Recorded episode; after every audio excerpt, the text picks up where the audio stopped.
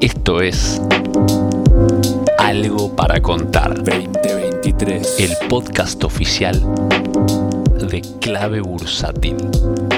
Hola, ¿cómo están? Bienvenidos a este nuevo podcast de Algo para Contar. Quien les habla en el día de hoy, Maru Cape, y hoy te traigo 5 mitos que no te permiten empezar a invertir. Son ideas o pensamientos que compartimos con amigos o familiares y que son estas creencias limitantes en las cuales creemos que solamente un número muy reducido de personas puede estar invirtiendo y no creemos que pueda ser posible para nosotros. Justamente en este podcast vamos a estar derribando cinco de los mitos más frecuentes que solemos escuchar. El primero es pensar que invertir es solo para millonarios, es decir, que necesitamos un gran capital para poder empezar a invertir. Y esto no es así, porque dato mata relato. Si vamos al primer ejemplo, fondos comunes de inversión, estos instrumentos que podemos comprar a través de lo que son los bancos, por ejemplo, donde cobramos nuestro sueldo. Podemos comprar este tipo de fondos a través de lo que puede valer una cuota aparte y podemos hablar de montos mínimos de mil pesos. O, por ejemplo, podemos comprar instrumentos que son los CDRs, que replican a las acciones que cotizan en, el exterior, como pueden ser Apple, como puede ser Coca-Cola, que podemos estar comprando por ejemplo, alrededor de 10 mil pesos cada CDR. O por ejemplo, acciones argentinas, como puede ser Banco Galicia, como puede ser Pampa Energía, donde estas eh, acciones pueden cotizar mil pesos cada una. Entonces, como vemos, son ejemplos en los cuales podemos ver que el mercado de valores está pensado para que participe el público minorista, porque los montos mínimos que se requieren son bastante accesibles. Vamos con el segundo mito, que también escuchamos muy frecuente la respuesta de no me alcanza el tiempo cada vez que le preguntamos a alguien ¿y por qué vos no invertís? Si bien es lógico pensar que a mayor tiempo dedicado también va a ser mayor el resultado que vamos a obtener.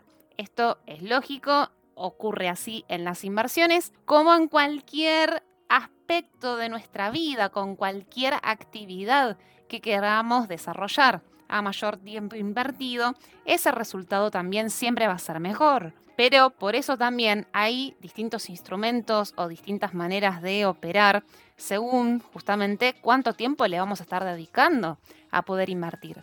Por ejemplo, existen lo que son los day traders, que son personas que están comprando y vendiendo acciones en el mismo día, buscando esas diferencias en la cotización del precio, muy chicas, pero que pueden tener un gran impacto.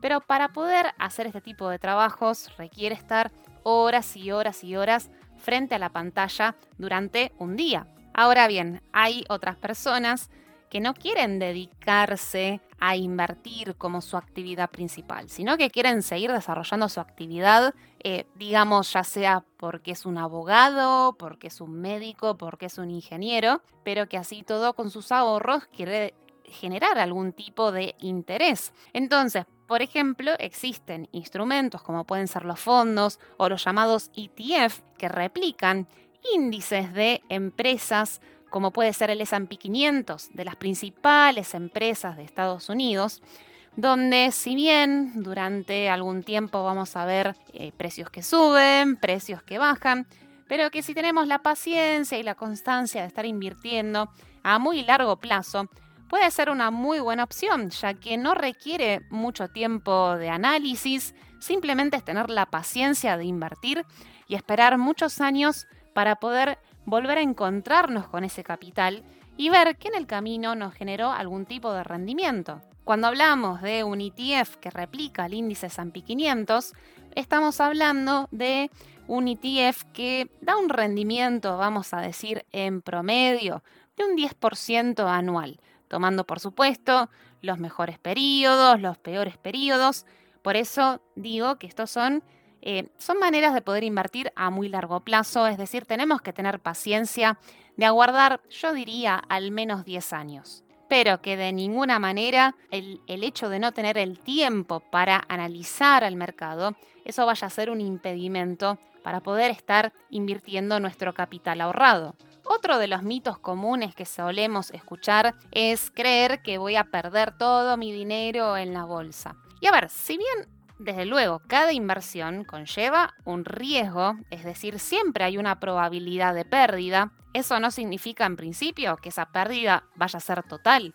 Puede ser una pérdida parcial y donde este riesgo, si bien es inevitable, es un riesgo que también se puede controlar. Por eso contamos con distintos tipos de instrumentos según el perfil del inversor. Existen perfiles más conservadores, que quieren evitar las pérdidas al máximo posible.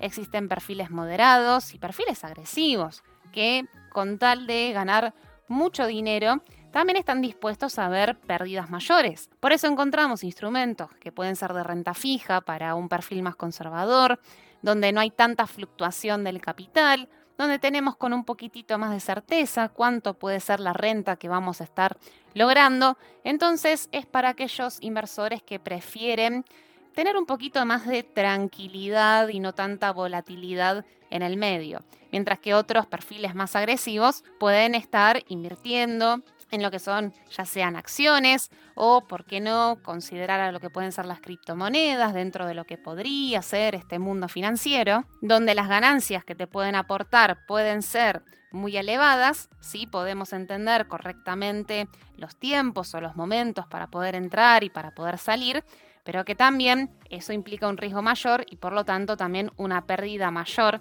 en el caso de que ese trade salga mal. Existen también varias estrategias o maneras de poder de alguna manera aminorar los riesgos, por ejemplo, lo que es la diversificación de eh, nuestro portafolio a través de instrumentos diferentes, donde si bien en momentos algunos pueden tener alguna pérdida, pero hay otros instrumentos que mientras tanto tengo una ganancia, entonces se van un poco equilibrando entre sí y no generan un daño tan grande en mi portafolio.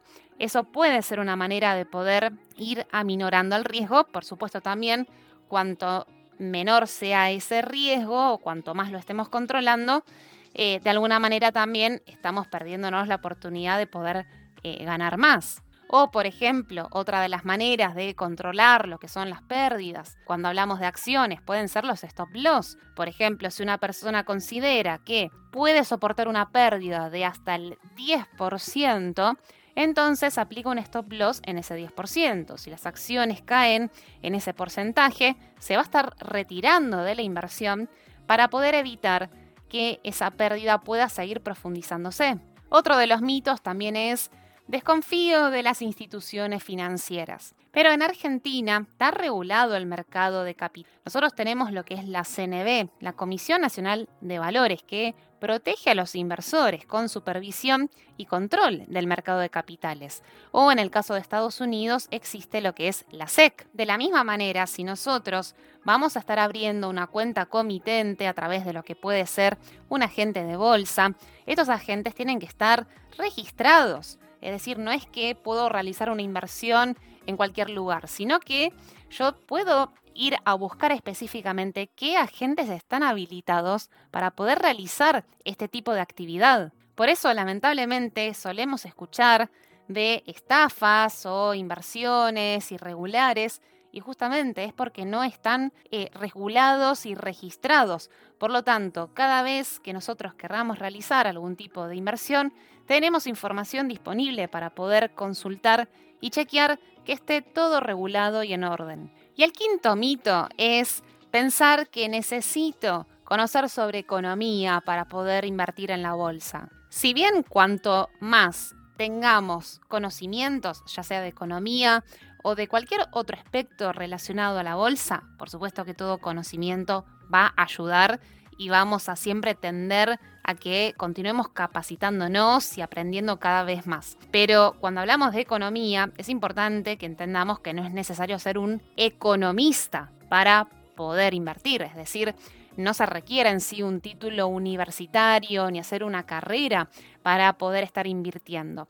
Por supuesto, algunos conocimientos económicos se requieren y que no es necesario venir previamente de una facultad, sino que son conocimientos que uno puede ir adquiriéndolos a través de lo que son cursos o a través de lo que son libros. Es decir, no se requiere un título universitario, pero por supuesto sí siempre algún tipo de voluntad como para poder aprender algunos conceptos básicos. De hecho, te diría que en mi caso, que soy licenciada en administración y estudié en la Facultad de Económicas, si bien hay muchas cosas que por supuesto aprendí y me sirven al momento de ser inversora, desarrollarme en esta actividad, pero te diría que la mayor capacitación en sí la encontré por fuera de la facultad a través de distintos conocimientos que iba necesitando cada uno de esos momentos en mi camino como inversora. Así que con esto nos vamos a despedir en el podcast del día de hoy, con estos cinco mitos, esperemos que queden derribados y que básicamente cada uno de nosotros podemos dar ese primer paso para animarnos y empezar a participar en este mundo hermoso de las inversiones. Espero que te haya gustado el podcast, te mando un gran saludo y será hasta la próxima. Adiós.